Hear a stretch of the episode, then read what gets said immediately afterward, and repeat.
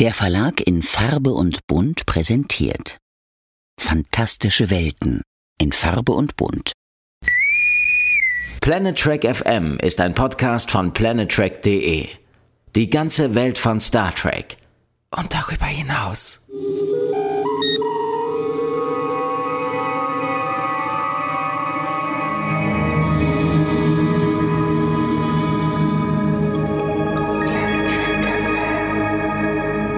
Guten Tag. This is Terry Farrell coming from Santa Monica, California to wish you all a fantastic second season rewatch on Planet Trek FM.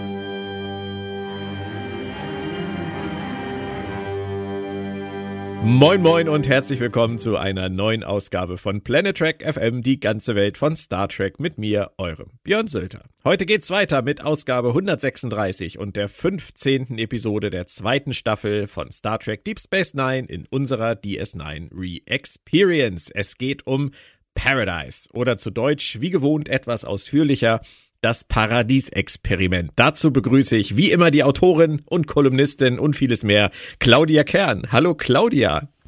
Hi Björn. Paradiesexperiment ist jetzt nicht so lang wie Zentralnervensystem-Manipulator, aber es geht, habe ich gerade gemerkt, auch ein bisschen schwer äh, von den Lippen, oder? Ja, also das hakt schon. Das, ähm, ich sag mal, dieser Titel stolpert so durch seine Silben. Und es verrät auch im Titel, fällt mir gerade auf, wieder mehr als nötig. Ja, ich dachte gerade genau dasselbe. Also wir sind wieder an dem Punkt, wo sie Dinge vorwegnehmen, die in der Folge eigentlich relativ spät äh, thematisiert werden. Ja. Aber egal, das kennen wir schon. Generell haben wir aber jetzt gerade, finde ich, eine recht gute Phase zu packen. Echt gute Folgen zuletzt. Ähm, die zweite Staffel hat sich qualitativ jetzt so in den letzten Episoden echt gefunden, oder?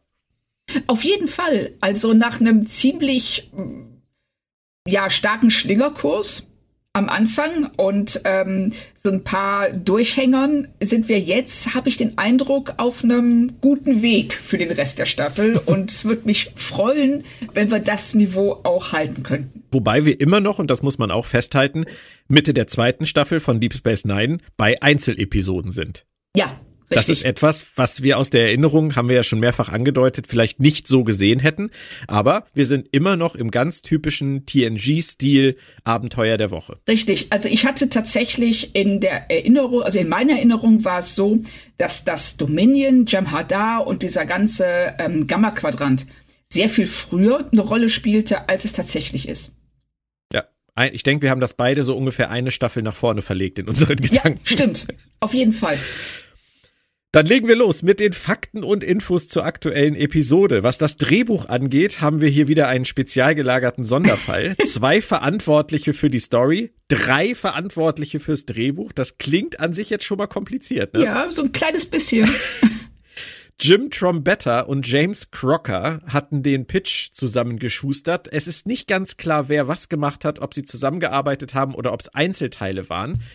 Auf jeden Fall mussten sie das Drehbuchschreiben dann an Jeff King abgeben, der noch Unterstützung von Hans Beimler und Richard Manning und Einwürfe von Michael Piller und Ira Stephen Beer erhielt. Wow. Das finde ich wirklich sehr kompliziert. Trombettas Grundidee ist aber vielleicht das Spannendste, denn der wollte eigentlich etwas machen, was an die roten Khmer angelehnt ist. Oh. Hast du das in der Folge noch erkannt? Die, die Kiste.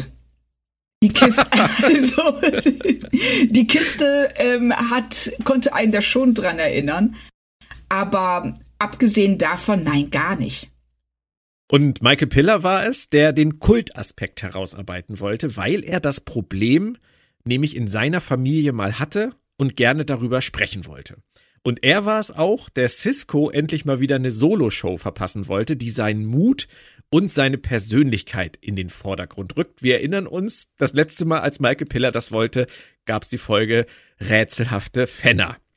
Ja. Das äh, kann man heute, denke ich, überbieten. Ich denke aber, auch, dass, ähm, sagen wir mal, das ist nicht so schwer, aber die, das können wir ohne zu spoilern jetzt schon sagen, das hat die Folge definitiv geleistet. Ja, aber es ist natürlich immer spannend, bei so einem Flickenteppich sich dann anzuschauen, ob das überhaupt zusammengehalten hat. Ja, ich finde, Wir werden das sehen. also ich finde es sehr interessant, dass du sagst, dass er diesen Kult oder diesen Sektenaspekt betonen wollte, was ähm, nämlich auch, finde ich, nicht so wirklich gelingt. Aber uh. da kommen wir sicherlich noch zu. Ähm, Interessant. hätte ich jetzt, hätte ich jetzt nicht erwartet. Aha. Da bin ich ja mal gespannt, wie wir ähm, gehen unsere Meinungen etwa auseinander. Bum. Regie führte auf jeden Fall Corey Allen. Der hat insgesamt zehnmal diesen Job bei Star Trek ausgeführt. Besonders im Gedächtnis blieb uns natürlich der TNG-Pilot, äh, Encounter at Farpoint, nicht weil er so grandios gewesen wäre, sondern weil es natürlich der Startpunkt von etwas ganz Besonderem war. Er führte aber zum Beispiel auch Regie bei The Game, gefährliche Spielsucht. Äh, wir erinnern uns, oh. Wesleys kleine, schmutzige äh, Sexbrillen-Gedöns-Fantasie.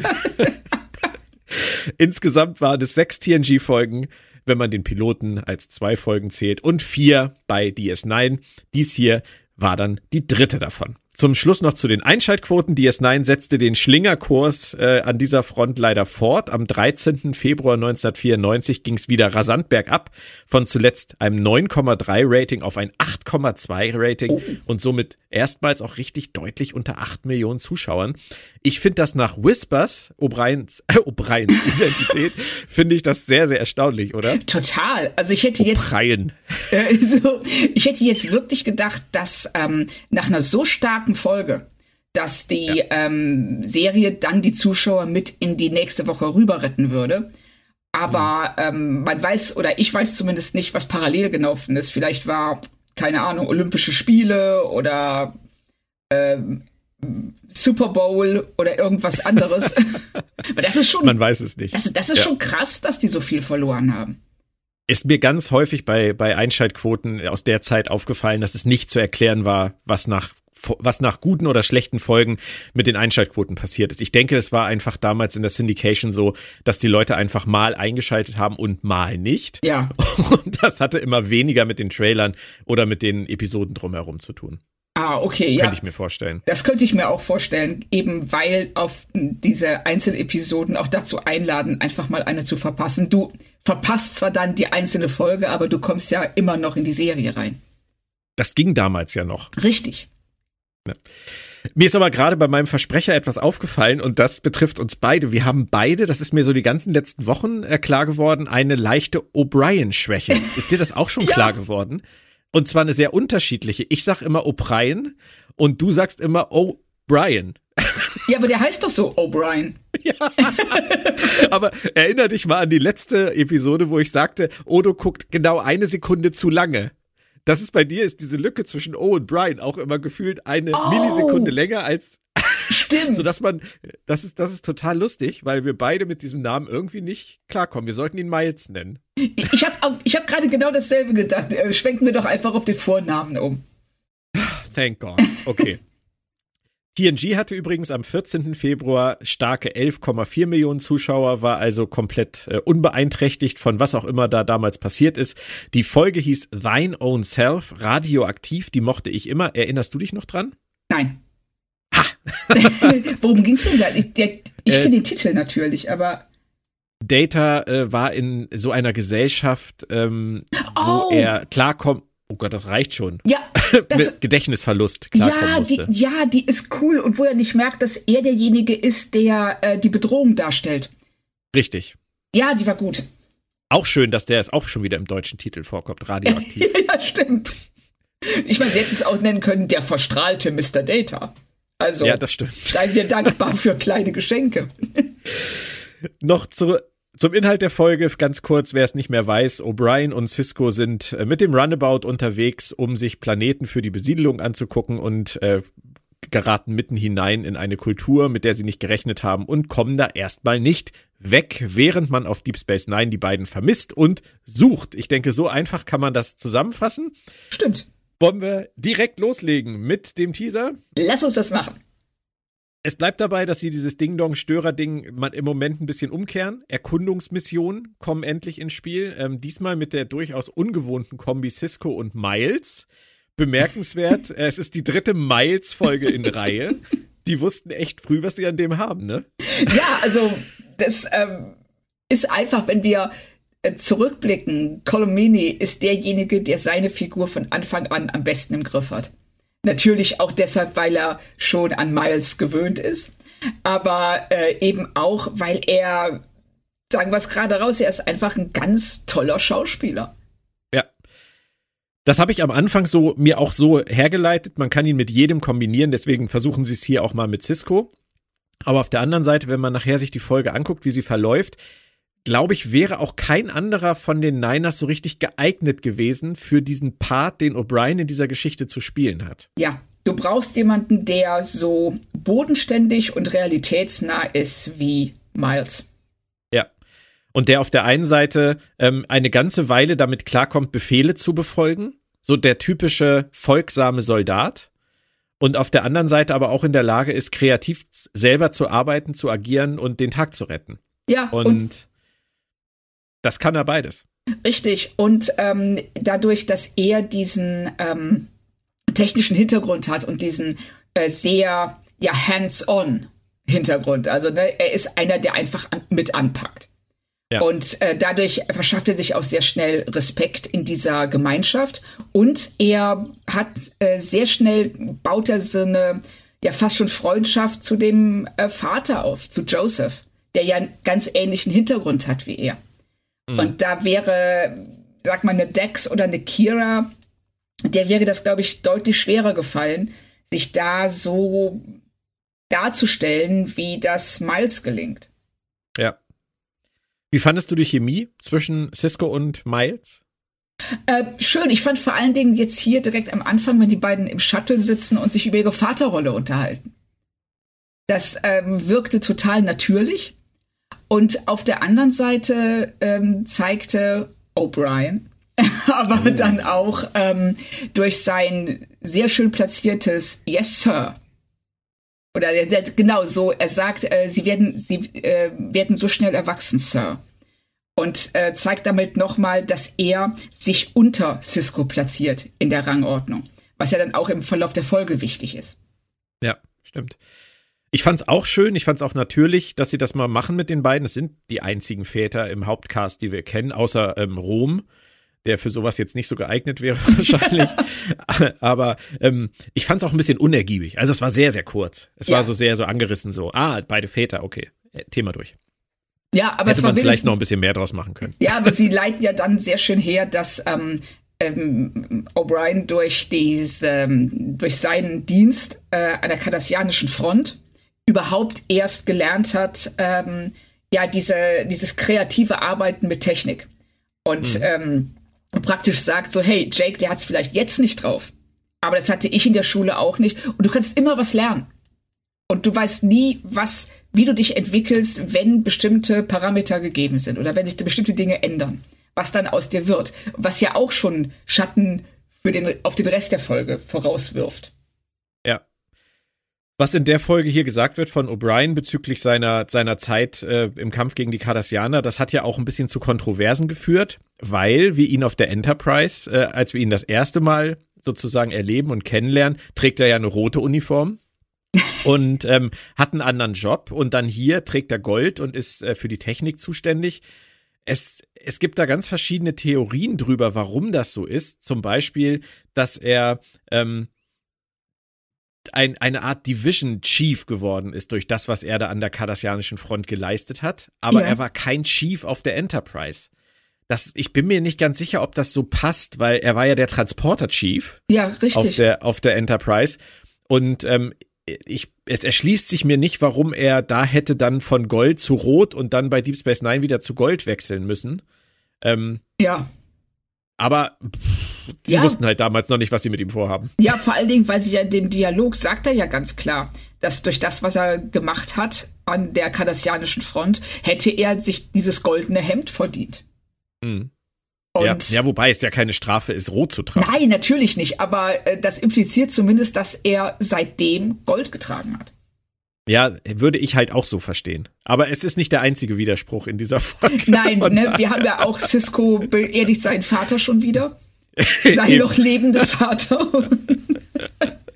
Von daher, ähm, wir müssen mit diesen Sachen leben. Sie passieren immer noch, immer mal wieder. Was sie hier auch ansetzen, ist Jake in Richtung Sternflotte zu drängen. Ähm, zumindest Cisco scheint das zu wollen. Äh, da könnte man ein paar Wesley-Vibes bekommen. Aber wenn wir jetzt mal in die Zukunft der Serie gucken, magst du es, dass sie äh, Jake da letztendlich in eine ganz andere Richtung gebracht haben? Ja, schon. Also ich finde, dass es auch zu Jake besser passt. Mhm. Was dann aus ihm wird und ähm, dass sie eben auch zeigen, so nein, es gibt andere, ähm, andere auch erfolgreiche Lebenswege in dieser Zukunft, die nichts mit der Sternenflotte zu tun haben. Ja.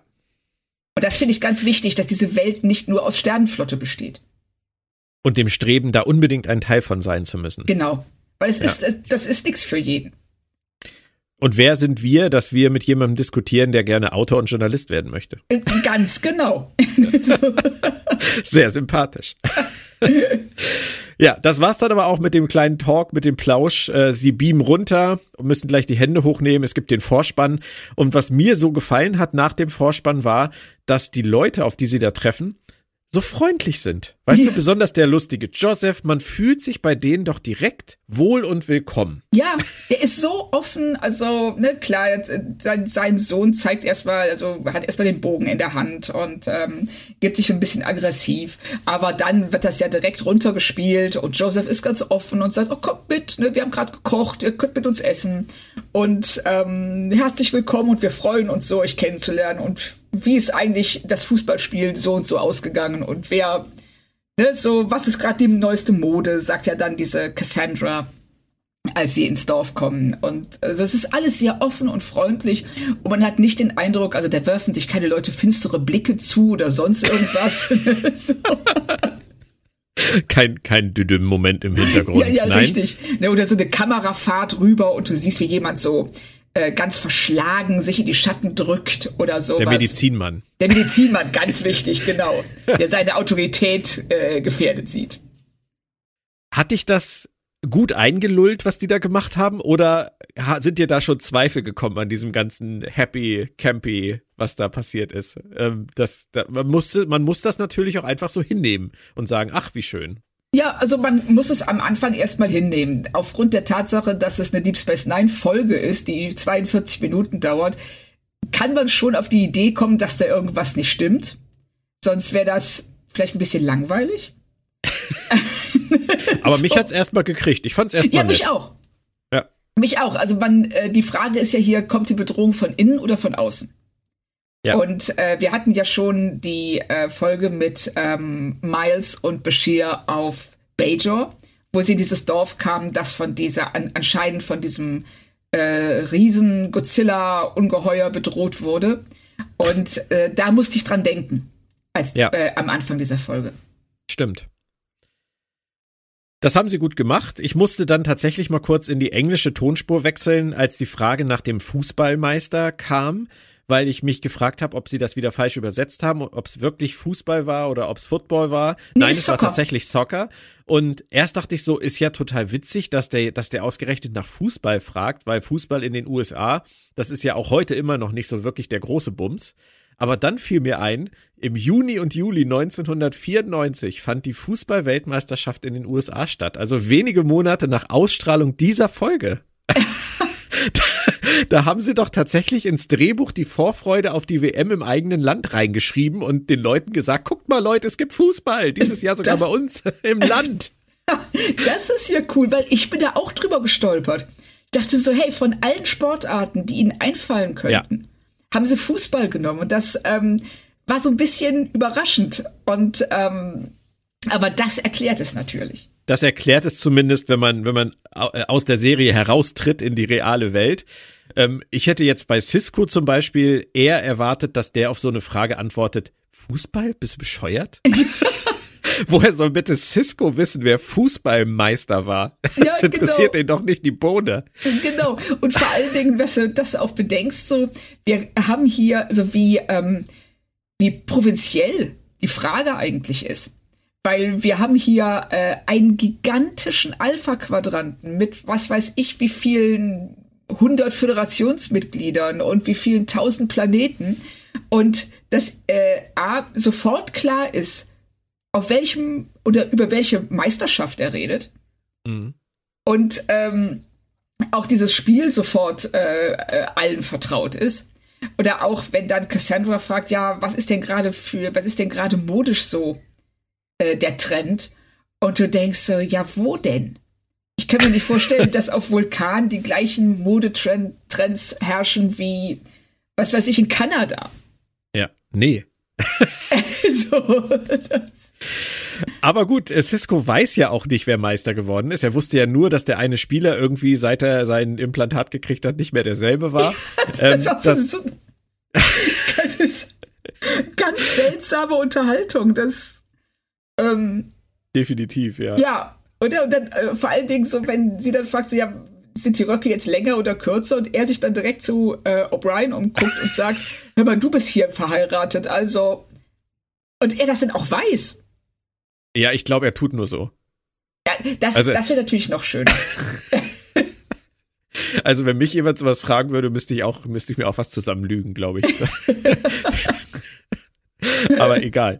Alexus kommt ja dann auch direkt ins Spiel. Ähm, in den ersten zehn Minuten würdest du sagen, unverdächtig? Ja.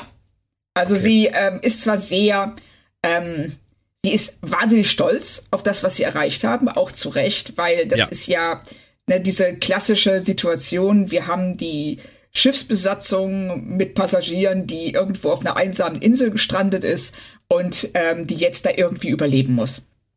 Und das zu schaffen, und sie sagt ja auch, also sie leugnet ja auch nicht, dass es schwer gewesen ist, dass sie harte Winter hatten, dass sie viel Leid und Tod erfahren haben, aber sie schaffen es. Ja. Eine B-Handlung in der Folge gibt's auch noch, die wollen wir nicht äh, unerwähnt lassen. In homöopathischen Dosen, will ich mal sagen, verabreicht. Kira und Dex merken, dass die Rio Grande nicht erreicht werden kann. Das war's. So. Ja, genau. Und, und, und diese, du denkst so, okay. Ja, und diese extrem steife Unterhaltung zwischen Dex und Kira auf Ops. Ja, Terry Farrell verfällt da auch leider wieder so ein bisschen in ihr, in ihr Spielen aus der ersten Staffel, wenn sie so gar nicht schneit, wovon Kira redet. Ja. Es fand ich ja. auch so, es war so, mm. sie denkt, die redet immer noch über Pokern und über Pokerface und, aber geschenkt. Also, was willst du aus so einer Szene groß machen?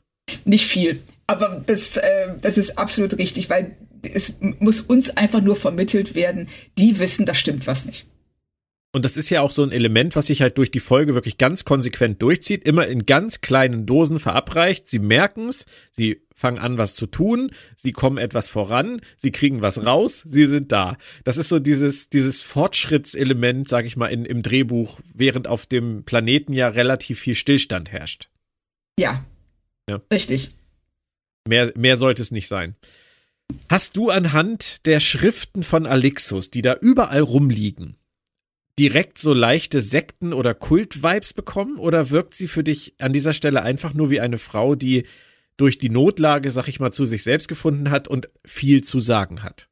Ähm, schon ersteres. Also dieses Platzieren, dieses strategische Platzieren ihrer Texte ähm, im Umfeld, das hat schon was von einer Sekte und hat mich auch ganz stark an die Bibeln in Hotelzimmern erinnert. Mhm. Ja. Ne, das so, das äh, ist ja auch irgendwie so eine christliche Organisation, die das ähm, machen. Und hier, das hat schon so einen ähnlichen Vibe. Also, dass du denkst so, hm, ich weiß nicht, ob das jetzt wirklich so, ja, ob sie einfach viel zu sagen hat oder ob sie der Meinung ist, dass sie anderen was zu sagen hat. Ja, das ist halt, wenn sie so, ich sag mal, wenn sie so eine Leihbücherei da aufgezogen hätte, wo ihre ganzen Schriften drinstehen und man kann sich die ausleihen, wenn man Interesse daran hat, ist das eine Sache. Aber sie halt sozusagen in jede Ecke, auf jeden Tisch, in jedes äh, Zimmer und in jede Ecke irgendwie zu platzieren, was sie ja offensichtlich tut. Oder ja. die Leute leihen sie sich ständig aus und lassen sie liegen, weil sie gerne vom Schlafengehen noch mal kurz gucken, was Alexus zu sagen hat. Wir wissen es nicht. Wir, Wir wissen es nicht. nicht. Nee. Aber ähm, man, man bekommt schon einen dezenten Eindruck von ihr an dieser Stelle, finde ich. Aber es wird von Joseph dann ganz schön relativiert, wie ich finde, weil er erklärt, dass sie dadurch zu sich selbst gefunden haben, dass sie auch zueinander gefunden haben, dass sie irgendwie einen Einklang mit sich selbst gefunden haben, der in der modernen Welt oft zu kurz kommt. Das ist ja zumindest das, was er erklärt. Ja. Und ähm, da habe ich mich gefragt, wäre dies Naturding, was die da durchziehen, wäre das was für dich, so Claudia Kern in der Wildnis wie Familie Robinson oder jagen, fischen, Hütte bauen, abends ein Feuer machen? Solange ich 150 Mbit down und 50 up hab, ja klar. du hättest ja wahrscheinlich kein Laptop und kein Handy. Das so, ähm, also sagen wir mal, ähm, ich finde so ein naturverbundenes Leben, das ist schon echt schön. Also ja. ich äh, lebe ja hier auch wirklich sehr ländlich mhm. und ähm, bin auch viel draußen und viel in der Natur, aber ähm, wir haben schon aus Gründen eine Zivilisation. Und so. Ich weiß ja nicht, wie es dir geht. Schön, wie du mir die Welt erklärst. Wir haben schon aus Gründen eine Zivilisation. ähm, ja, ähm, ich, die kann auch gerne bleiben, die Zivilisation. Die hat auch viel Gutes für sich. Äh, das sehe ich durchaus ein. Ich finde das aber schon sehr reizvoll, muss ich sagen. Also, ähm, ich weiß auch gar nicht, du hast eben gleich von, von äh, Down- und äh, Upload-Volumen und äh, Geschwindigkeit geredet. Du müsstest ja nicht arbeiten. Weißt du, wenn du, wenn du jetzt wirklich irgendwo nur noch in der Hütte wohnen würdest mit, äh, mit deinem äh, Mann und deinem Hund und äh, würdest einfach nur noch jagen gehen für das, was ihr braucht und ansonsten dich mit Dingen beschäftigen, die dich abseits von Arbeit im Internet und Schreiben interessieren, Wäre das okay? Oder würdest, oder würdest du sagen, selbst wenn du es nicht müsstest, wäre diese Arbeit, die du machst, etwas, was du vermissen würdest? Ich würde es total vermissen. Okay. Also, ich weiß nicht, also das sind ähm, so Sachen, die ähm, ich würde es unheimlich vermissen, Dinge nicht erkunden zu können. Also jetzt im Sinne von ähm, äh, Wissen. Wissen zu bekommen und äh, Dinge zu lernen, jetzt außerhalb, klar, ne, du kannst jetzt sagen, ja, aber du lernst so viel über die Natur und auch dich selbst und das ist absolut richtig.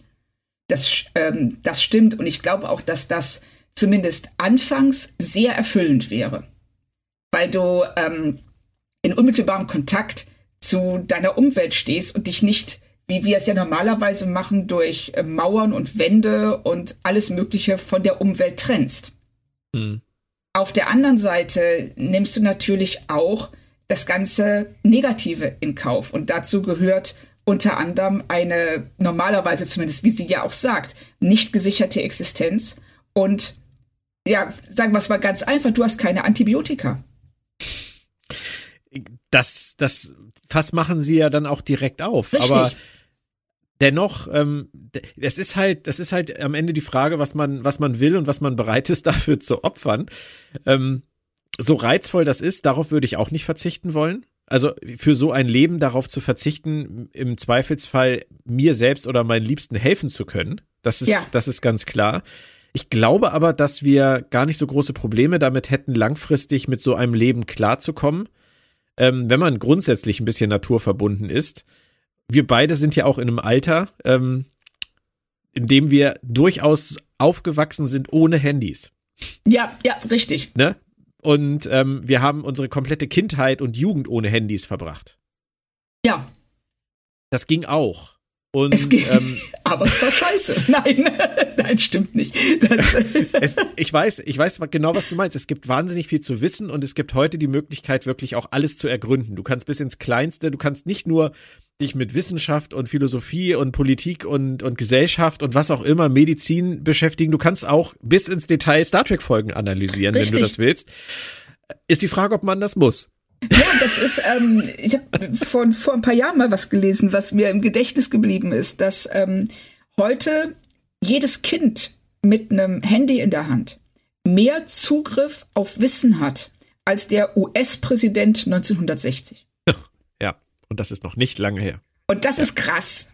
Und das, ähm, und man hat, ähm, also es ist so unkompliziert, es ist so einfach. Du musst nicht ähm, in eine Bibliothek gehen. Du musst ähm, nicht hoffen, dass die Bibliothek oder die Stadtbücherei das zufälligerweise hast, hat, was du möchtest. Du stolperst im Internet über Dinge, von denen du vorher vielleicht noch nie gehört hast. Und auf einmal eröffnet sich diese Welt vor dir. Hm. Und das ist so geil. Und das sind ähm, Möglichkeiten, die man bis vor kurzem, ähm, die bis vor kurzem nur ganz, ganz wenige Leute hatten. Ja. Und jetzt kannst du zu jedem sagen, weißt du was? Ähm, oder ich stehe morgens auf und sage, oh, ich habe heute mal Bock, ich möchte jetzt programmieren lernen. Und dann gehe ich auf YouTube und dann gebe ich ein Python lernen oder C-Sharp oder was weiß ich. Und dann sehe ich auf einmal, oh wow, hier sind 400 Videos. Und ich kann mir das selber beibringen. Ich kann das lernen. Ich muss nicht darauf warten, dass irgendjemand da ist, der, der mir das anbietet. Nein, ich kann es aktiv lernen. Mhm. Oder Portugiesisch oder, oder Boxen lernen oder und das finde ich halt Hammer. Bin ich komplett bei dir. Ja, ja, ja. So, was hier, was, ähm, was Alexis macht, ist ja, sie isoliert diese Gruppe völlig. Das heißt, das einzige Wissen, worauf die zugreifen können, ist das Wissen, das bereits in der Gruppe besteht. Mhm. Und das ist entsprechend begrenzt. Klar, sie sagt, dass sie durch den, sie gehen in den Wald und sie finden immer wieder neue äh, Dinge und Kräuter und ähnliches, äh, mit denen sie heilen können oder mit denen sie ihr Essen würzen. Aber auch das ist letzten Endes begrenzt. Und ähm, immer auf das, was die Gruppe zu bieten hat. Und je mehr Leute in dieser Gruppe sterben, desto reduzierter wird das Wissen. Ja. Und das ist halt ne, das Problem mit Isolation. Deswegen ist es eigentlich sehr interessant, sich zu fragen, was am Ende der Folge danach passiert. Nämlich ja. mit, der, mit der Option, wieder Kontakt aufzunehmen und wieder sozusagen an einer größeren Gemeinschaft teilzunehmen. Will man das? Braucht man das? Kann es da einen Einklang geben? Kann man sich das Beste aus diesen beiden Welten irgendwie zusammenschustern? Kann man sagen, es ist die Hütte irgendwo in Alaska, aber es ist die Hütte mit Internet und es ist die Hütte mit ähm, allem, was mich so interessiert, immer verfügbar, Netflix und Co. Kann ja. man das? Ich glaube, ich, glaub, ich könnte das. Ich glaube, ich könnte diesen, dieses Zusammenspiel. Aber ich finde, Fall. ich finde den Ansatz, den sie verfolgt, dieses, und da kommen wir nachher ja noch äh, zu, dieses seine eigene Kernidentität suchen, das finde ich nicht ganz reizlos, muss ich zugeben. Richtig, aber ich finde, dass sie, ähm, dass ihre Prämisse, ich will nicht sagen falsch ist, aber doch zumindest, ähm, dass man ihre Prämisse hinterfragen sollte, weil ja. sie, ne, weil sie sagt, du kannst dich selber nur in der Isolation finden, während ähm, jemand, der offener ist, sagen würde, ich kann mich selbst nur finden im Umgang mit anderen. Und je mehr andere ich habe, von denen ich mich abgrenzen und definieren kann, aber die ich auch ranlassen und ähm, deren Lebensweisen ich für mich auch übernehmen kann, umso runder werde ich als Persönlichkeit, umso ausgefüllter und umso klarer kann ich mich selbst auch definieren durch mhm. das, was ich kennenlerne. Und da geht sie, finde ich, diesen, dieser Rückzugsweg, der wäre für mich der falsche Ansatz. Genau, und da brauchen wir gar nicht über andere reden, da können wir ganz einfach über uns reden, wenn es darum geht. Ich würde dich als eine Person einschätzen, die absolut zu sich selbst gefunden hat.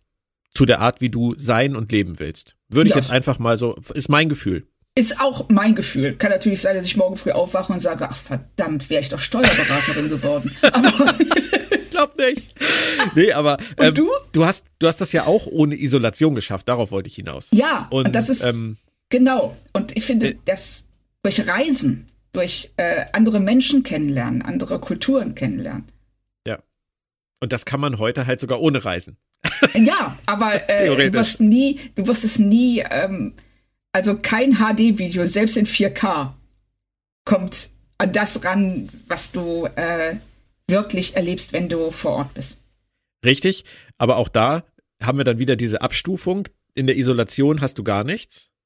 Wenn du beides zulässt und äh, dich zumindest informieren kannst, hast du zumindest etwas. Aber natürlich, am besten wäre es, wenn jeder von uns in seiner Lebensspanne es nutzen würde, wirklich alles zu bereisen, was es zu bereisen gibt und alles kennenzulernen, was es kennenzulernen gibt. Aber wer kann das schon? Ja, genau. Es kann, äh, sind, glaube ich, eine sehr, sehr kleine Gruppe, ja. die das kann. Aber bei dir ist es ja ähnlich. Ich meine, du lebst ja auch sehr ländlich. Ja. Auch und klare Entscheidung dafür. Ja. Ne? Und aber auch das andere kennengelernt. Lange. Genau. In einer, in nicht, Kiel ist keine Großstadt, aber Kiel ist äh, auch keine kleine Stadt, wenn man mitten in Kiel wohnt. Und ja. ähm, das ist halt auch ein völlig anderes Leben. Das habe ich ja lange gehabt. Von daher, und, und diesen Wandel, den ich in meinem eigenen Leben herbeigeführt habe in den letzten zehn Jahren, hin zu was völlig anderem, den, den habe ich ja auch nicht in der Isolation mit den Schriften von Alexus geschafft, sondern den habe ich geschafft, weil ich alles, alles kannte und für mich entschieden habe, welcher Weg der richtige ist. Deswegen bin ich da komplett bei dir. Also die Isolation als, als ähm, Startpunkt für so etwas anzusehen, ihr braucht diese Isolation, um zu euch selbst zu finden, als einzigen Weg ist definitiv sehr diskutabel. Ja, das finde ich auch. Und ähm, bei Alexis kommt ja dann noch hinzu, dass sie den anderen Dinge vorspielt, die nicht real sind. Und sie zwingt, äh, eine Weltsicht anzunehmen, die sie für richtig hält, aber sie lässt den anderen nicht die Wahl, das für sich selbst zu entscheiden. Exkurs äh, ja. beendet. Ähm, du hast das Antibiotikum angesprochen und da sind wir jetzt genau wieder in der Folge drin. Das war für mich so eine so eine Wendung aus dem Klischee-Handbuch des Drehbuchschreibens. Das ist natürlich an der Stelle, wo alle sagen, guckt, wie gut wir es hier haben. Jemand krank ist und die moderne Medizin dann leider fehlt.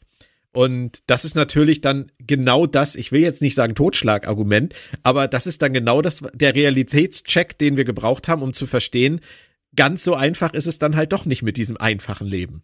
Ja, genau, das einfache Leben ist eben äh, alles andere als einfach. Es ist ein sehr hartes Leben und äh, ein Leben, das, wie wir ja auch ansatzweise sehen, mit großen Mühen verbund, verbunden ist und eben auch mit großen Risiken. Und ja. ähm, da haben wir ja dann auch gleich den ersten Konflikt zwischen Cisco und Alexis, als er ihre Medizin als primitiv bezeichnet und sie sofort steil geht. Ja, ich finde auch total, dass man an der Stelle wirklich spürt, wie es bei ihr sofort kippt, ja. weil sie auch gar nicht interessiert ist an dieser Idee, diese Medizin dazu zu holen, diese, diese Möglichkeit überhaupt in Betracht zu ziehen, die moderne Medizin zu konsultieren, wenn man den Zugriff darauf erlangen würde. Das will sie gar nicht. Nein, sie will das nicht. Sie verweigert sich komplett. Also da merkt man auch, wie äh, begrenzt ihre ihre Welt letzten Endes ist, dass sie da sofort zumacht und es ist ihr egal, ob diese Frau stirbt. Es geht ihr nur darum zu beweisen, dass sie recht hat.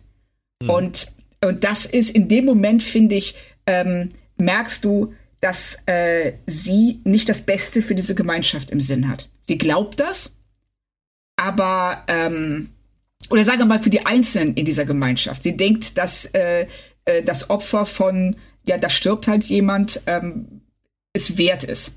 Ja, wobei es, äh, wir haben das äh, noch nicht thematisiert, aber du hast es zumindest angedeutet vorhin mit dem, mit dem Sterben und dem Verlust von ähm, Informationen auch innerhalb der Gemeinschaft. Das ist ja nicht das einzige Problem. Ihre Gemeinschaft ist ja nicht auf Langlebigkeit ausgelegt, es sei denn, die gehen irgendwann zu Inzest über. ja. Dafür sind es einfach zu wenig Leute. Es sind, es sind sehr, es sind sehr wenig Leute. Und ähm, Gut, aber war ihr ja vielleicht egal. Ja, genau. Oder das, ähm, vielleicht hat sie da auch noch irgendein. Ich meine, das, äh, das würde ja erst äh, in einigen Generationen zum Problem. Und nicht mehr für sie wahrscheinlich. Richtig, wird sie sagen, ah, scheiß doch drauf. so.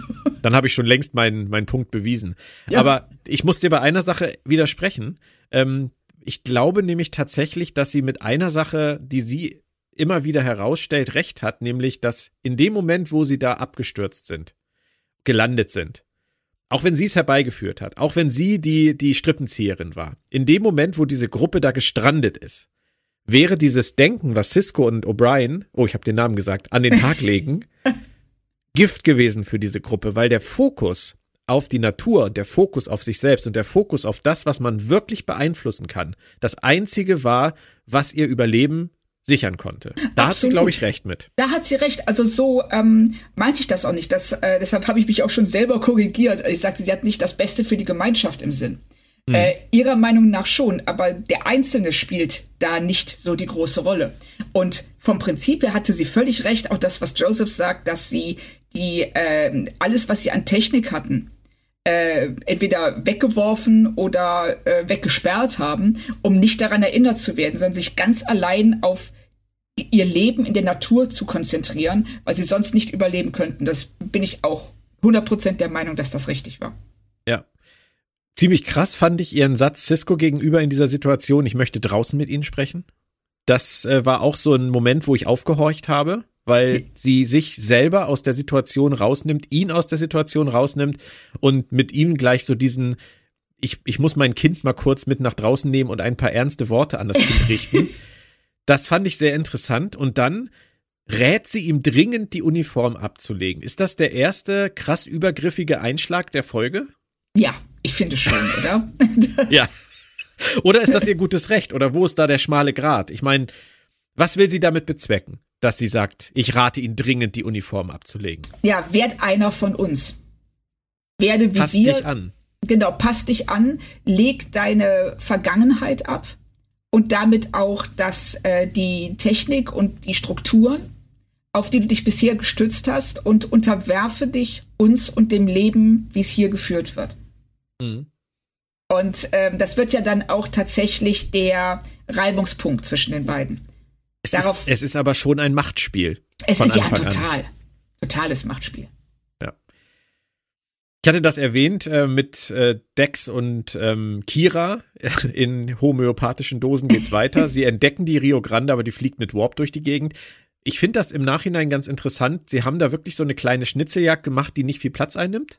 Ja. Bei der man immer eine kleine Info kriegt sich da aber nicht viel Gedanken drüber macht, aber es passt dann am Ende halt schön zusammen damit, dass äh, Alexus diejenige war, die das Shuttle ähm, zerstören wollte. Ja, das fand ich finde ich finde ich gut gut eingesetzt und äh, stört auch nicht weiter. Also manchmal ist es mit B-Handlungen ja so, dass da so viel Technobabble drin vorkommt, dass man abgelenkt wird, aber das finde ich hier nicht. Nee, also das, ähm, weil ja auch beide Handlungsstränge dann am Ende äh, gut zusammengeführt werden. Und äh, wir hier halt äh, merken, wie ähm, Dex und äh, Kira dem äh, Rätsel immer näher kommen, also der Lösung dieses ja. Rätsels immer näher kommen. Fand ich auch keine Beschwerden. Bei der Feldarbeit kommt es dann zu dem von dir bereits erwähnten Widerspruch. Mein Vater war ein Koch. Ja. Ähm, ich leite mir das ja inzwischen so her, dass, äh, dass der Vater mal krank war und sich dann aber magisch wieder erholt hat und dass der früher mal Koch war und dann irgendwann sein eigenes Restaurant aufgemacht hat. Ja, so habe ich es dann auch versucht, mir herzuleiten. Vom Tonfall her klingt das, was Cisco sagt, schon anders. Ja, aber, zum x Mal. Ja, ja, ja genau. Aber ähm, auch ne, im Zweifel für den Angeklagten, er meinte damit, sein Vater war mal Koch und dann hat er sein eigenes Restaurant geführt. Und ja, das, aber das ist etwas, was ich eigentlich ja wirklich nicht mag. Und das habe ich jetzt ja auch wieder bei Picard mit äh, Picards Mutter festgestellt dass wir die in diesem, in dieser TNG-Szene als alte Frau sehen und sie bei Star Trek Picard das umgedeutet haben zu, sie ist früh gestorben und Picard hat sie sich dann immer als alte Frau vorgestellt, damit es für ihn einfacher zu ertragen war. Das ja. sind so, da, da, da nehmen sie Türen, die nur ein Spalt offen sind, treten die auf und sagen, ja. naja, ganz zu war sie ja nicht. ja, ja, richtig. Da guckt, die war nicht ganz zu. Man die konnte sich zu. das so herleiten. Ja. Und es ist äh, natürlich mega kompliziert und im letzten Endes, wie ich finde, auch nicht immer hilfreich. Und es ist auch nicht immer fair, weil man ja auch als gerade als Zuschauer ähm, aus solchen Szenen irgendwas rauszieht, mit dem man dann unter Umständen jahrelang durch die Gegend läuft. Ja. Wie zum Beispiel richtig. Ciscos Vater ist tot. Ja, genau. Und äh, als er dann auftaucht nach der Wunderheilung, ja, ja, ja. Wir, wir haben auch nie seine Brüder kennengelernt, die er hier erwähnt. Richtig, finde ich auch, finde ich auch super interessant. Er hat ja mehrere Brüder offensichtlich und ähm, mindestens zwei. Und von denen haben wir, glaube ich, also nach meinem Gefühl nie wieder was gehört. Das stimmt. Jetzt, jetzt wo du sagst, ähm, das ist irgendwie ähm, wegen, ich, ich habe mich so in dieser Vatergeschichte aufgehangen, dass ich äh, die Brüder überhaupt nicht bedacht habe, aber du hast absolut recht. Cisco und, und O'Brien lassen die Uniform an. Äh, das fand ich auch ganz interessant, dass die da erstmal völlig drüber hinweggehen. Und dann kommt die Kiste ins Spiel. Die Kiste. Auf den ersten Blick würde ich jetzt mal sagen, wirkt das schon krass barbarisch, oder? Was die da ja, machen. also, also das ist ähm, erstmal ein, der Typ hat eine Kerze gestohlen. so, ja, aber Claudia, was willst du denn in so einer Kultur dann auch anderes stehlen? Ja, ich meine. Genau, da fragt man sich A, warum hat er die Kerze gestohlen? Gibt es irgendwie eine Kerzenknappheit? Und wenn, so, ich brauche hier einfach mehr Informationen, bevor ich darüber urteilen kann, ob man dafür jemanden 24 Stunden in eine Plastikkiste sperren sollte. Das. Warum hat er die Kerze gestohlen? Das, ja. Leider erfahren wir das nicht, aber da, ich komme da gleich noch zu. Ähm, grundsätzlich jetzt mal. Hat es dich überrascht oder ist es eigentlich logisch, dass so eine Gesellschaft wie diese Regeln, Gesetze und Strafmaßnahmen etablieren muss? Ähm, über das Muss würde ich diskutieren. Also das, ähm, man muss es definitiv nicht. Aber Alexis war der Meinung, dass äh, es der richtige Weg ist. Und äh, sie wirkt, sie nimmt ja da diese ähm, längst widerlegte Behauptung auf, dass äh, Abschreckung Verbrechen verhindert. Und, ne, und wir sind immer noch bei einer Kerze. Also das wollen wir hier mal nicht ähm, kleinreden. Und sie sagt ja, äh, dass die, also die, Steve, äh, dieser Typ, der die Kerze geklaut hat, und alle anderen, niemand wird je wieder eine Kerze stehlen. Weil sie das jetzt gesehen haben. Was natürlich völliger Unsinn ist. Wenn Leute etwas brauchen, werden sie es irgendwie holen.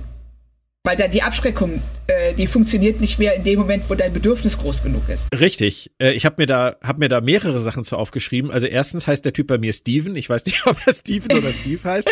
Keine Ahnung. Ähm, also Steve und ich, wir kennen uns so gut. Da. ähm, nee, aber ich habe mir dazu halt auch aufgeschrieben, sie sagt das so, wie du das gerade zitiert hast. Alle, die es heute hier gesehen haben und er werden das nie wieder tun.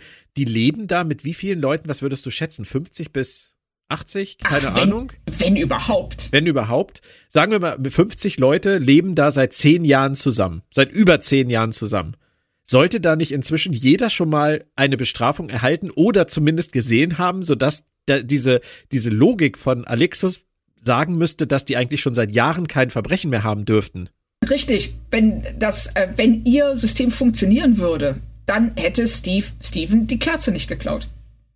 Richtig. Und äh, das ist Frag auch mich schon, die ganze Zeit, was er damit vor. ja, genau. Was, ja, er wollte unbedingt Alexis Schriften lesen, und, aber es war dunkel. Was sollte er denn machen? Also, aber es hat schon so ein bisschen, so ein, ist, das ist schon, finde ich, wenn der Typ aus der Kiste gezogen wird, so ein Herr der Fliegen-Moment. Ja, ja, ja, klar. Äh, Hat übrigens im Nachhinein für mich noch weniger Sinn ergeben, weil sie am Ende der Folge ja sagt, ähm, und du, mein lieber Steve oder Steven, wie auch immer er jetzt hieß, wenn, ja. wenn das hier nicht passiert wäre, wärst du wahrscheinlich schon längst im Gefängnis. Der Typ ist ja. also offensichtlich der entweder Kleptomane oder er ist, er ist Schlimmeres. Das heißt also, es dürfte sie gar nicht mehr überraschen. Also der, dass der noch eine Kerze klaut, auch nach zehn Jahren noch. Ja, das und, ist äh, und in dem Sinne, also wenn Steven oder Steve jetzt hier wirklich so der abgehärtete Karriereverbrecher ist, dann wäre der auch ganz locker in diese Kiste reinspaziert, weil, das, weil der da eh schon 50 Mal drin gesessen hat. Ja. Ja, es ist nicht ganz, es ist nicht ganz logisch. Ich verstehe, was sie wollten. Sie wollten ein möglichst simples Verbrechen mit einer möglichst krassen Bestrafung zeigen. Ja. Deswegen, deswegen hat er eine Kerze geklaut. Ja, genau. Wenn es also, was Schlimmeres gewesen wäre, hätte vielleicht irgendeiner bei den Zuschauern noch gedacht, okay, da hat er das auch verdient, der böse Kerl, der Porsche. Richtig. So, aber hier, ähm, wir haben da, also zum einen äh, wird in dem Moment dieses äh, Paradies, diese Idylle, wenn die nicht schon durch die kranke Frau ähm, beeinträchtigt worden war, in dem Moment merken wir so, ui, hier fehlt ein regulierendes Element, dass mhm. diese Exzesse, und das ist ja ein Exzess, jemanden in so eine Kiste zu sperren wegen einer blöden Kerze, ne, das, äh, da ist niemand da, der dem Einhalt gebietet. Würdest du denn so weit gehen wie Cisco und sagen, das ist Folter? Natürlich ist das Folter, ja. Okay, wollte ich nur mal ganz kurz festhalten. Wir sind du da also nicht? also ganz im Team, Cisco. Doch! Also ich war mir nicht ganz sicher, wie sie das hier aufbauen. Ob sie das hier wirklich vom Drehbuch her so aufbauen, dass wir 100% Partei ergreifen sollen oder ob sie Cisco eine extra krasse Wortwahl in den Mund legen, damit wir ins Grübeln kommen. Ob oh, ich verstehe, was du meinst. vielleicht auch berechtigt ist, was Alexus da tut, weil sie es muss.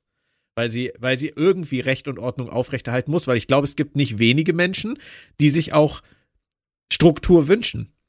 Und ob, wie die Struktur aussieht am Ende, das gibt halt irgendeine Obrigkeit vor, die man im Zweifelsfall selber nicht sein möchte. Deswegen war ich mir nicht ganz sicher, ob Cisco hier den Posten einnimmt, einfach ein krasses Gegengewicht zu bieten oder ob wir ihm zuhören sollen und sagen sollen, der Cisco hat recht.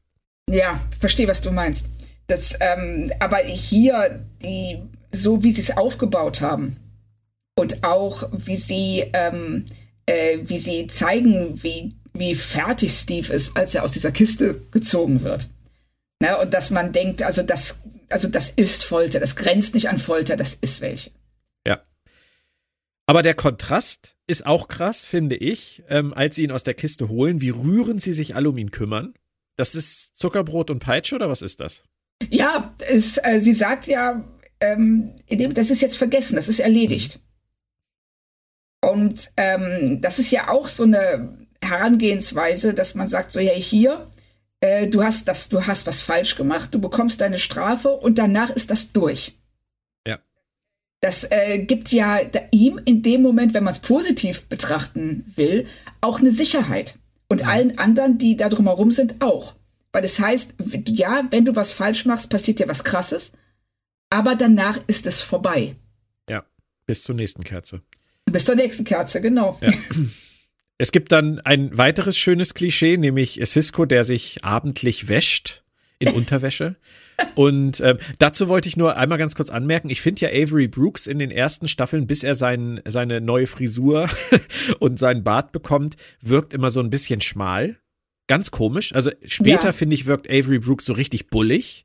Und äh, mit, mit den Haaren und ohne den Bart, so am Anfang der Serie, wirkt er auf mich immer so ein ganz kleines bisschen schmal. Aber hier da siehst du erstmal, was der für, für krasse Oberarme hat. Ja. Das, also das ist mir auch aufgefallen und das, ähm, da frage ich mich, ob das am Schnitt der Uniform liegt oder an seiner Körperhaltung, aber er wirkt überhaupt nicht so. Nee. also wirklich interessant und äh, schön fand ich dann auch, ähm, dass äh, diese Cassandra, wenn sie dann reinkommt und äh, versucht, ihn zu verführen, ja dann äh, die äh, Unterhaltung eröffnet mit dem Satz, dass ähm, Alexis nicht an Türen glaubt. also anscheinend jeder überall reinspazieren kann. Ja. Was natürlich für jemanden wie Steve die äh, Versuchung deutlich erhöht. Ja. ist, ist dann auch wieder eine Gesellschaft, glaube ich, in der ich nicht leben wollen würde.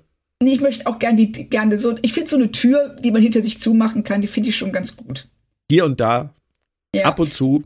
Muss nicht immer sein, aber hm, äh, es ist auf jeden Fall bei Cassandra so, dass ich mich gefragt habe, ob die einfach sehr gut von Alexis inzwischen gelernt hat oder warum das so ist. Äh, Cisco lehnt ja ab, also er lehnt die Massage ab und sie in ihrer Übergriffigkeit sagt aber, nö, mach ich trotzdem. Ja. Finde ich nicht also, schön. ja, richtig. Also das ist auch so, ähm, ja, Alexis hat zu ihr gesagt, du musst das und das machen. Und dann macht sie das auch. Ob er jetzt Ja oder Nein sagt, ist in dem Moment unerheblich. Sie hat das befohlen bekommen. Ja. Und sie muss das jetzt in, in irgendeiner Weise erfüllen. Sonst, wer weiß, wie schnell die in die Kiste wandert. Ja.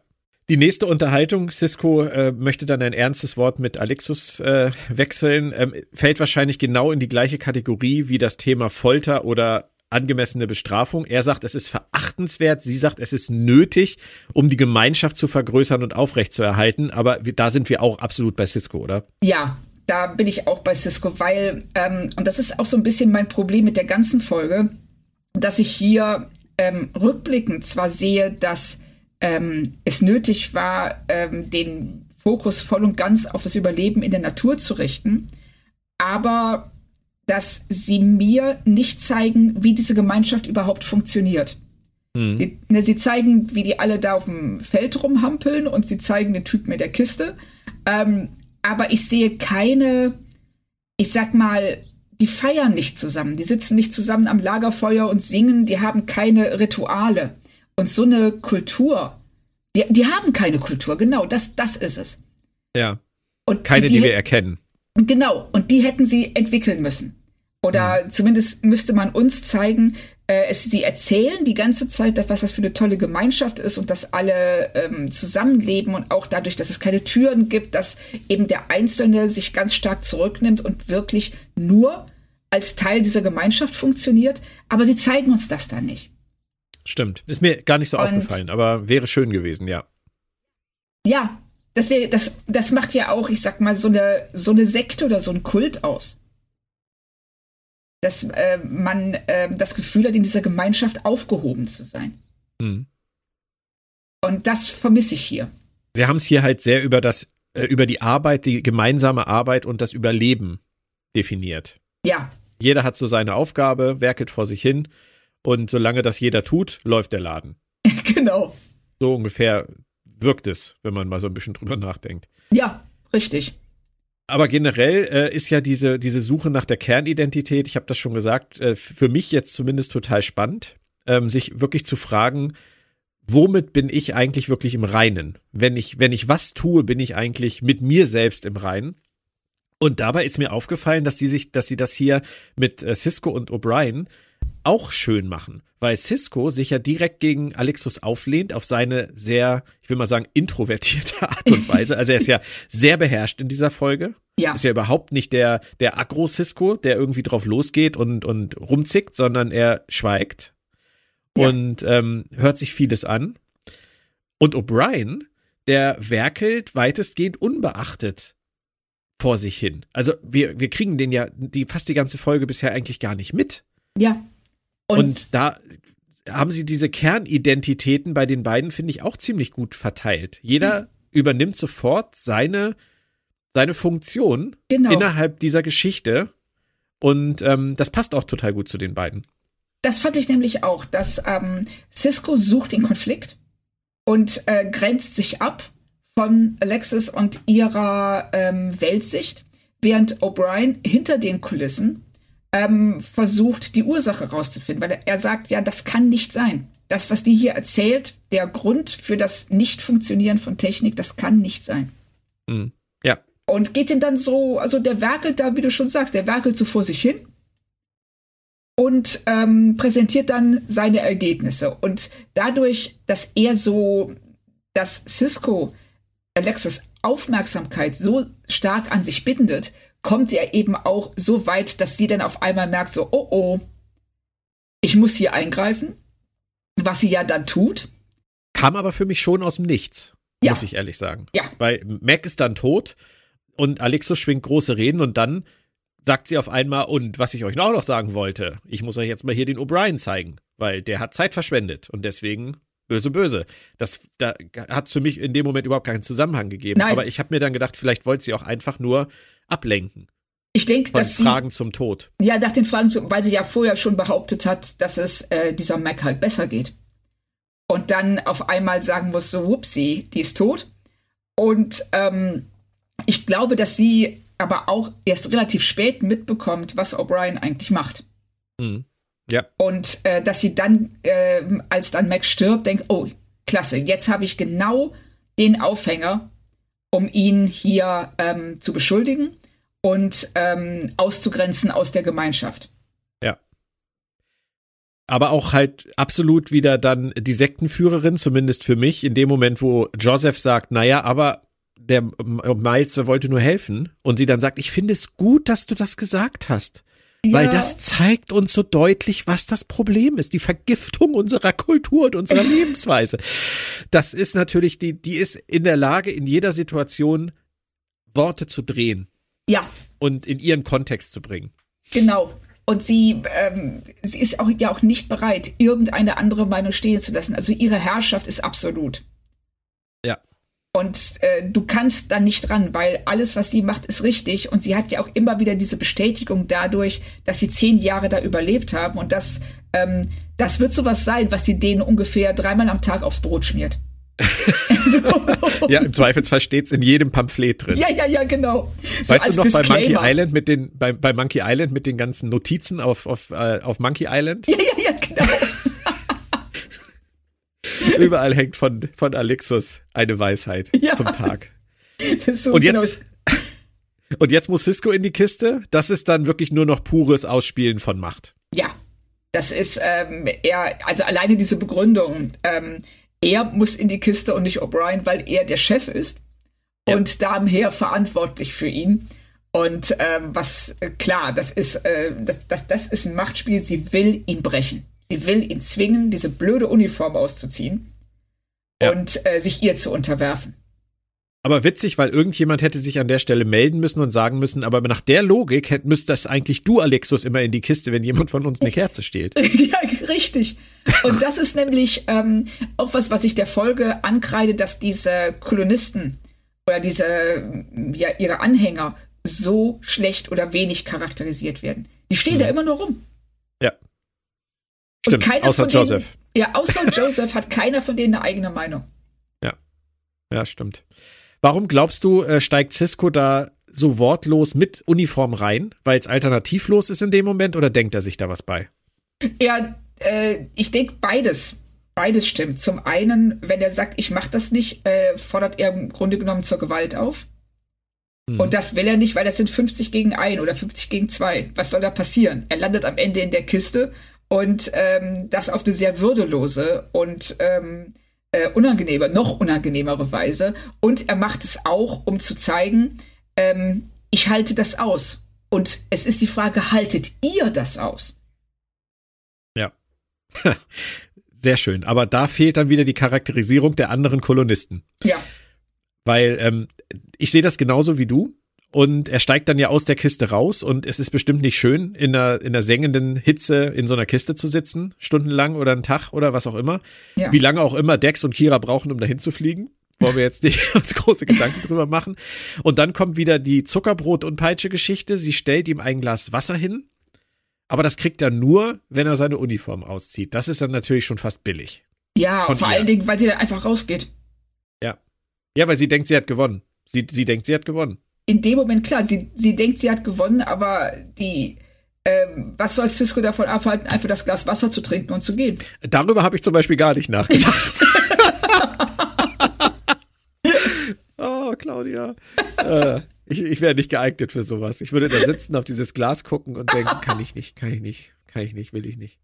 So kann ich nicht machen, weil wenn ich A sage, muss ich auch B sagen. Genau. Nee, sag, sag halt nur Naja, A und vielleicht- G.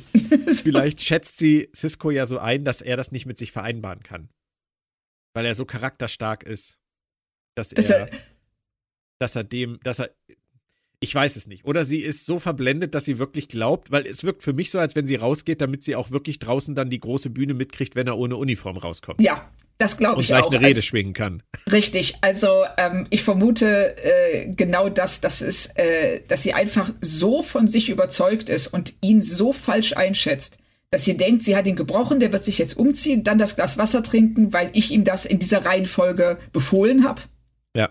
Und dann kann ich ihn draußen äh, vorführen als meinen neuesten Jünger, der jetzt hier komplett in der Spur läuft. Wahrscheinlich ist es so gemeint gewesen. Mich hat das Ganze sehr erinnert, äh, gerade wenn er dann da rausgestapft kommt, in Uniform und sich selber in die Kiste setzt und die Tür zumacht. Das war so wie Picards, es sind vier Lichter. Da dachte ich auch die ganze Zeit dran. Ja. Dieses, Die wortlose Variante davon. Richtig, ich beharre einfach darauf, dass ich recht habe. Dass meine, also ich, ich äh, unterwerfe mich nicht. Also dieses, ähm, äh, ich gebe mich selber nicht auf. Und dazu Ja. gehört es eben äh, jetzt bei Cisco, zurück in die Kiste zu klettern. Und ähm, du siehst ja auch, dass alle davon völlig verschreckt und überrascht sind. Ja.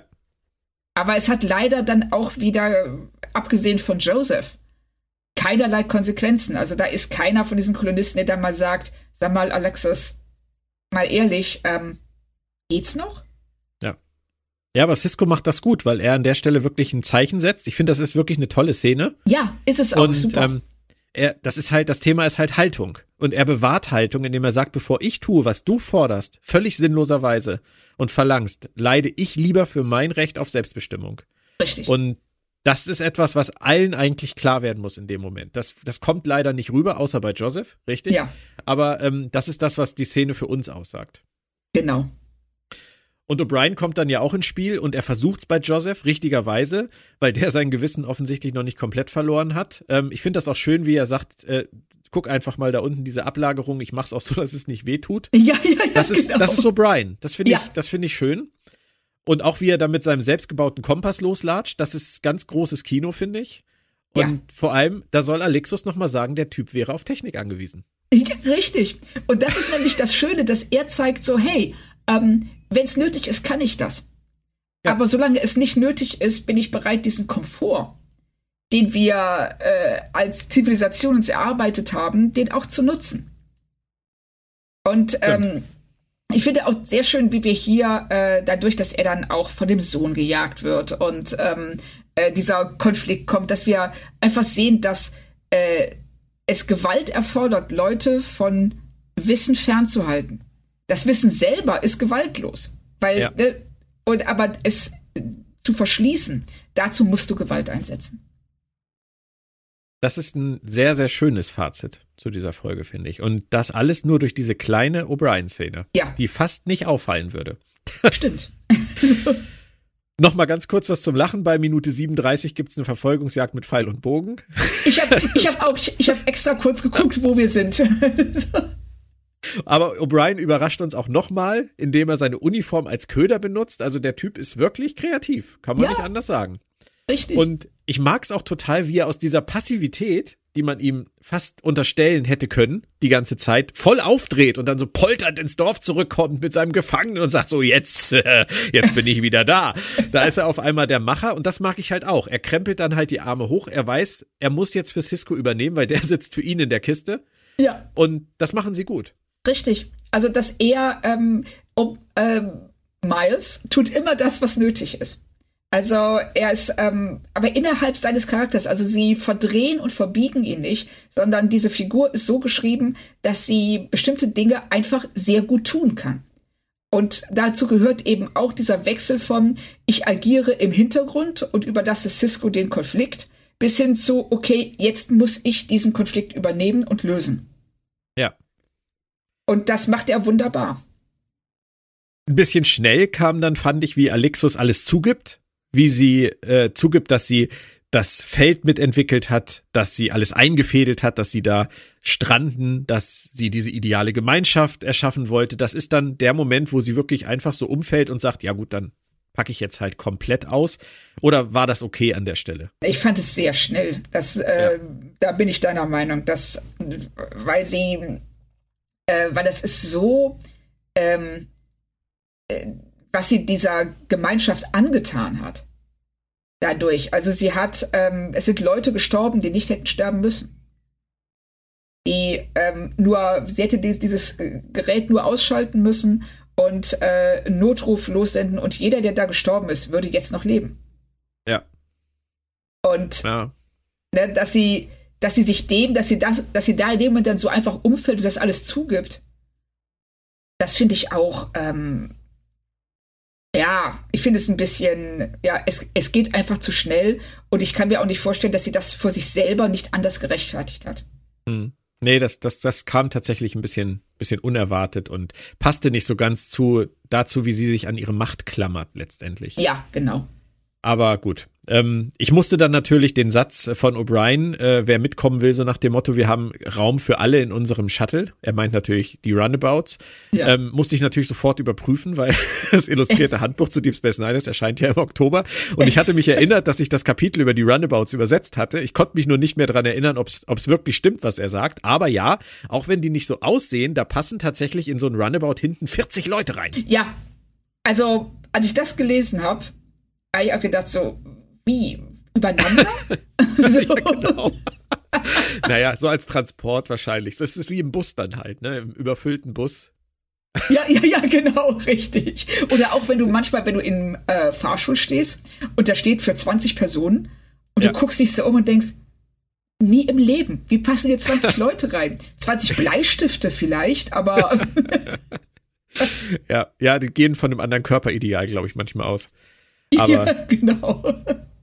Joseph ist dann derjenige, der ähm, sagt, was offensichtlich alle denken, nämlich die Gemeinschaft ist real.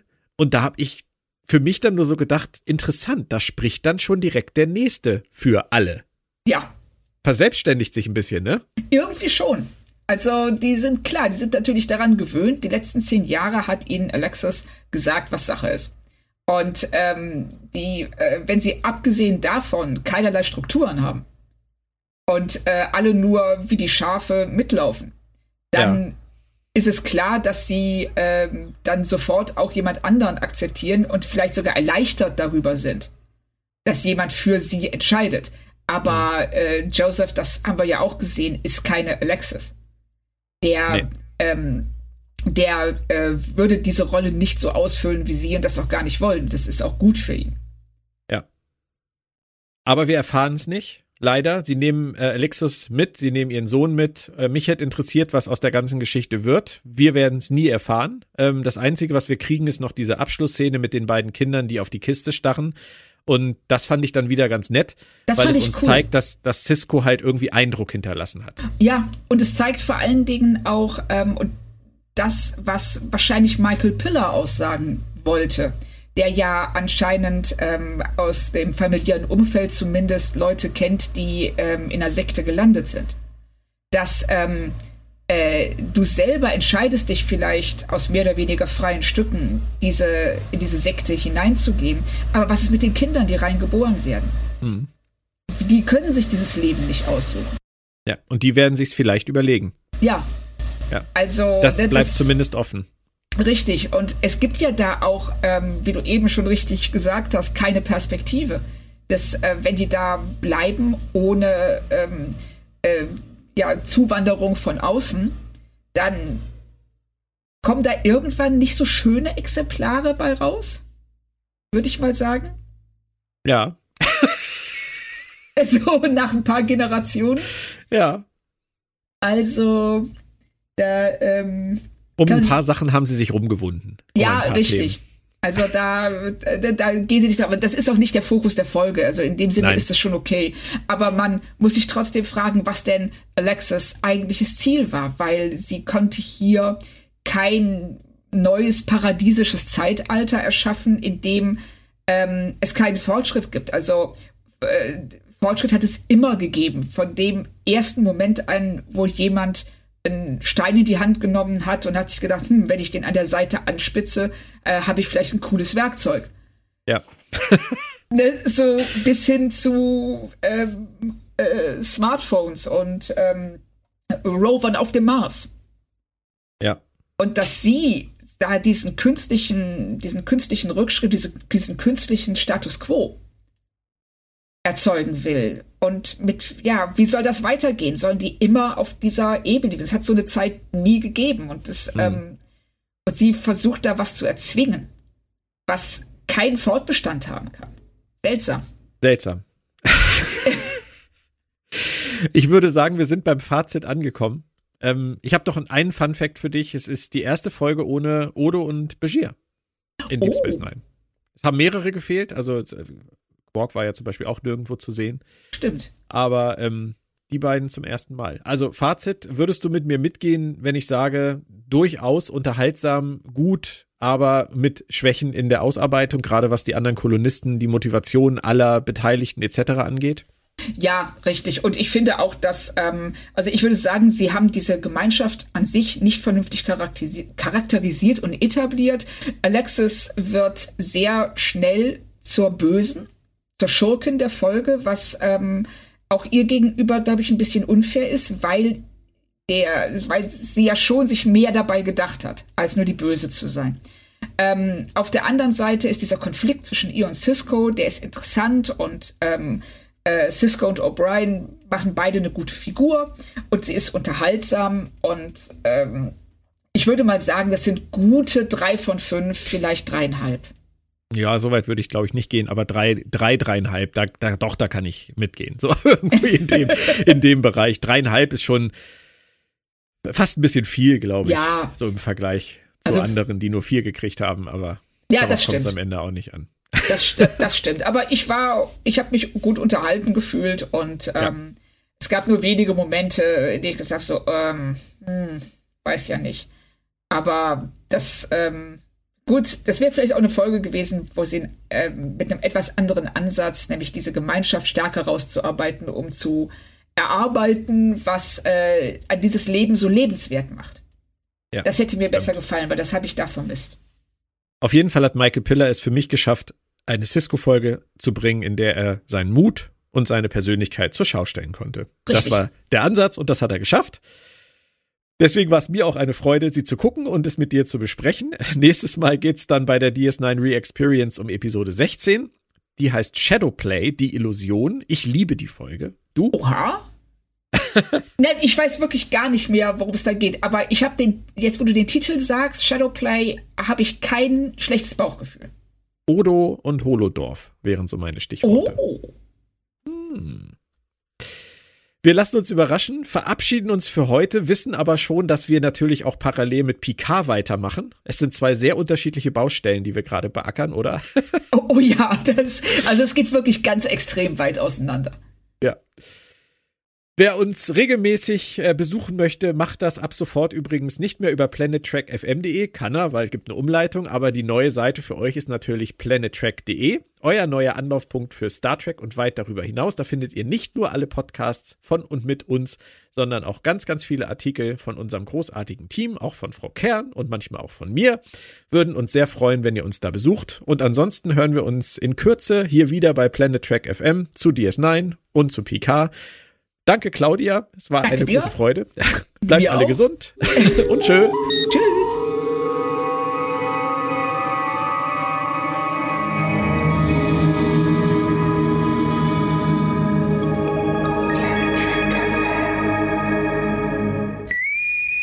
Planet Trek FM ist ein Podcast von planettrek.de.